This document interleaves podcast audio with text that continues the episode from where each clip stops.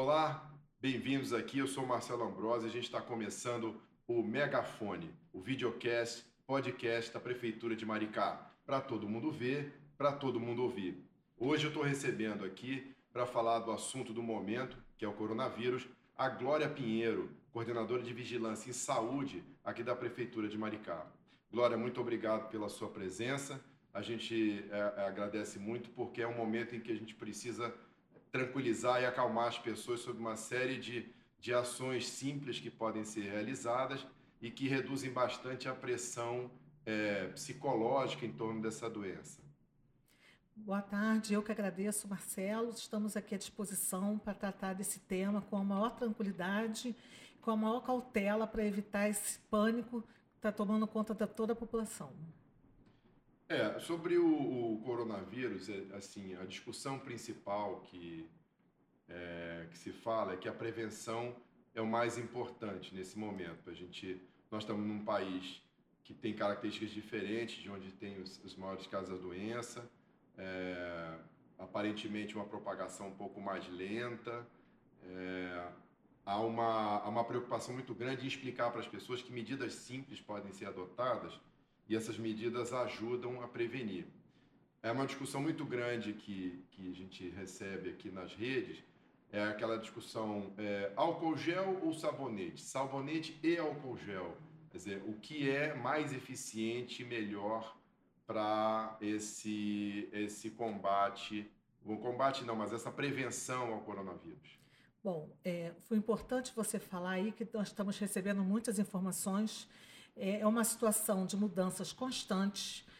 O mundo está aprendendo sobre o novo coronavírus, então a cada dia as informações se renovam e com elas os protocolos. O que está firmado? Está firmada a importância da prevenção.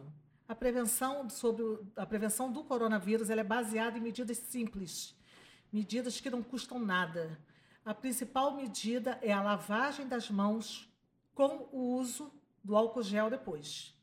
Então, é importante frisar que a lavagem das mãos é a primeira medida, tá? Quando eu lavo as mãos com sabonete líquido, eu removo de forma mecânica os micro-organismos que eu tenho na mão, de só modo o, geral. Só o líquido ou o outro sabonete? Preferencialmente o líquido. Preferencialmente o líquido. É. Tá. Eu removo de maneira mecânica os micro-organismos e a sujeira da minha mão, a sujidade.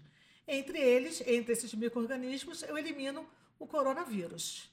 Depois que eu tiver com a minha mão lavada e seca, eu uso o álcool gel. Tá? Mas primeiro eu preciso ter as mãos lavadas e secas. Mas a prevenção, ela, no caso, se você usar um ou outro, ela, ela perde a eficácia? Se eu, por exemplo, não tiver a condição de usar o álcool gel naquele momento, só lavar bem a mão, ainda assim eu estou protegido?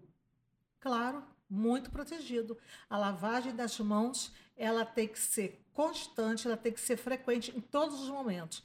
Além da prática higiênica habitual que nós já temos de lavar a mão depois que for ao banheiro, antes e depois de manusear alimentos, antes e depois de tocar em superfícies, ela agora tem que ser intensificada, porque nós já sabemos que ela é uma medida efetiva para a prevenção do coronavírus. É, se eu estiver em algum local público qualquer, eu precisei segurar num corrimão, precisei apertar um botão de elevador e tal. Chegando num ambiente onde eu vá estar, eu tenho que ir lá lavar e lavar a mão é uma medida simples. Lavar as mãos, La... secar as mãos e, se possível, depois aplicar o álcool gel. Aplicar o álcool gel. Tá.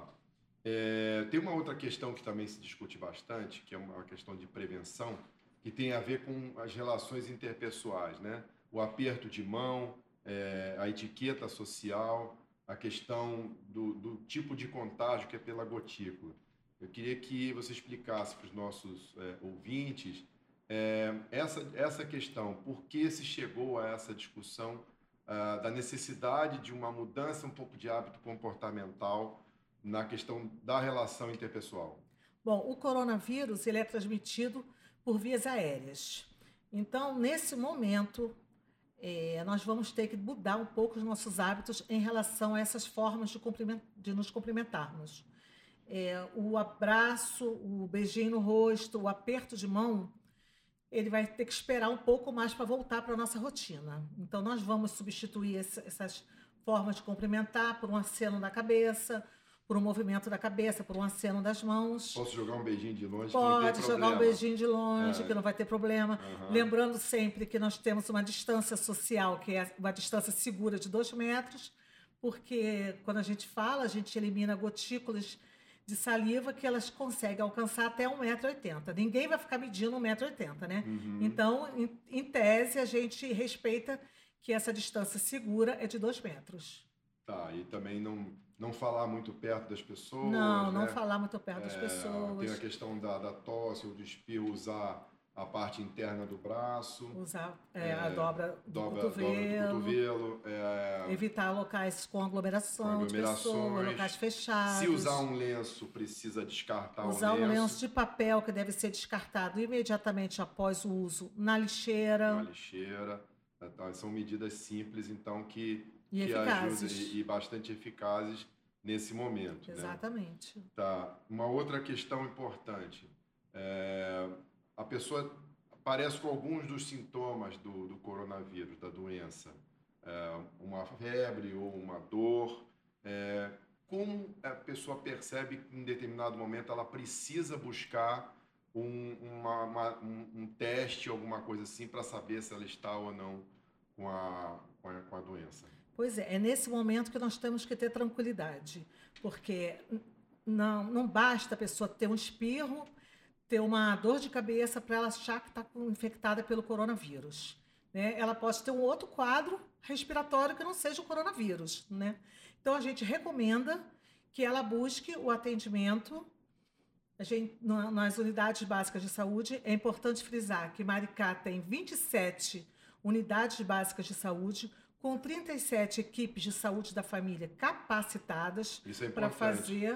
Importante. Isso é muito importante. É, a gente é, é importante passar para a população é, qual é o nível de preparo que a estrutura é, da prefeitura tem em relação a essa doença. Quer dizer, não é apenas uma, é, uma, uma, um grupo de pessoas observando e acompanhando a evolução. Foi feito todo um trabalho de treinamento, correto? Claro, é, desde janeiro, a Vigilância em Saúde de Maricá já vem acompanhando esses casos. Nós dispusemos uma linha de telefone, inicialmente para esclarecer dúvida dos profissionais de saúde. Agora essa linha está à disposição de todos os profissionais, de todas as pessoas.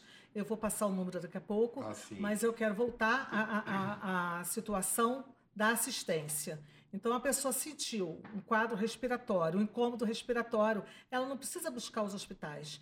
Nós temos 37 equipes de saúde da família distribuídas em 27 unidades básicas de saúde, todos estão capacitados pela equipe de vigilância em saúde, pela equipe da gerência de vigilância epidemiológica, para é, atuar na prevenção e na detecção precoce dos casos de coronavírus. Então não é necessário sair correndo direto. Sair correndo para buscar as emergências. Tem que ter uma persistência Nós... da febre por mais de 24 horas, uma dor forte. Tem que ter uma história epidemiológica importante. Então ela tem que buscar o atendimento para que, junto com esse quadro respiratório, a, o profissional que vai atender essa pessoa faça toda uma série de perguntas que a gente chama de investigação para direcionar o atendimento dela. Sim, mas não existe uma fórmula. Sim, mas né, é, é, é, o importante é a gente tentar mostrar aqui, é, orientar as pessoas quando é que elas podem procurar é, o momento de, de ir para para o, o, Quando ela sentir que aquele quadro que poderia ser um resfriado comum está se tornando um desconforto ah, respiratório. Sim, entendi. Vamos botar dessa maneira. Ótimo, ótimo. Né? Tá bom. Eu vou pedir para. Antes disso, ela pode buscar sim, assistência a primária. Tempo, qualquer é, hora. Qualquer é, hora. Exatamente. O que eu, eu, queria pedir é que a gente desse aqui o número do, do nosso coronafone aí para as pessoas. É um plantão 24 horas né? Sempre o pessoal de saúde aí atento para tirar dúvidas e para é, orientar principalmente alguma decisão. É 99 472 2294. Pode repetir? 99 472 2294. É, o que eu vou pedir, vou deixar registrado aqui, é que esse número seja usado com critérios, né? Porque logo que esse número foi disponibilizado, nós recebemos assim vários tipos de ligação, não tinha o menor fundamento, até trote nós recebemos. Então fica aqui o meu apelo, já que é uma situação é, de excepcionalidade, para que as pessoas façam uso devido desse número. Ok. A gente vai então encerrando por aqui esse primeiro megafone, agradecendo muito a presença aqui da Glória Pinheiro, a coordenadora de Vigilância e Saúde da Prefeitura, e lembrando que prevenção é o mais importante e informação também é um grande remédio.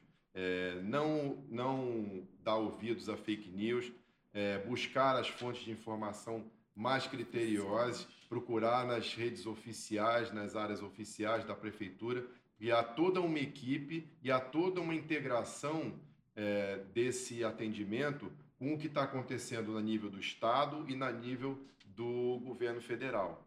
É uma, essa é uma epidemia que é tratada de forma global, correto?